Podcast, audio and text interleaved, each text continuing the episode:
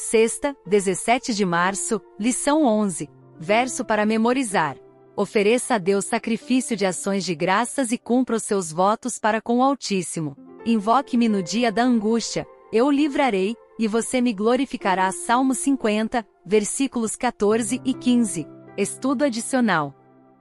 Embora a Bíblia não condene a riqueza, ela não fala que a riqueza aumenta o compromisso espiritual. O perigo é o contrário. Ellen White escreveu, abre aspas, o amor ao dinheiro e o desejo de possuir riqueza são a corrente de ouro que os prende os indivíduos a Satanás fecha aspas. Livro Caminho a Cristo, página 44. Desde a fundação do cristianismo, nenhuma igreja jamais experimentou tais confortos e riqueza como a igreja em muitos países do mundo desfruta atualmente. A questão é: a que custo? Tal abundância certamente influencia nossa espiritualidade, e não para o bem. Como isso seria possível? Desde quando a riqueza e a abundância material promovem as virtudes cristãs de abnegação e sacrifício próprio, voltar para casa onde há duas geladeiras recheadas com mais alimento do que podemos comer, ter um ou dois carros, tirar férias anuais, fazer compras online, ter o que há de mais moderno em computadores e smartphones pode facilitar o desapego às coisas deste mundo?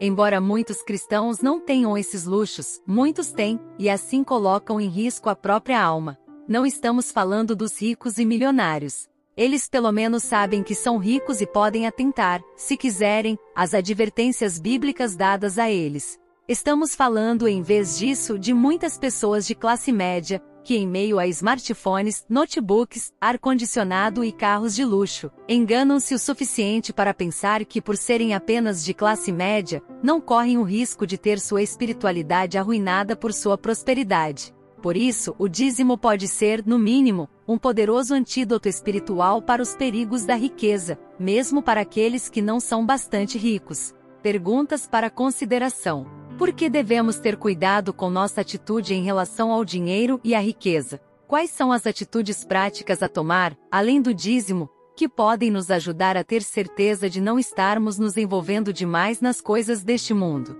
O que aconteceria com você se amanhã não pudesse comprar nem vender por estar na lista dos que guardam os mandamentos de Deus e a fé em Jesus?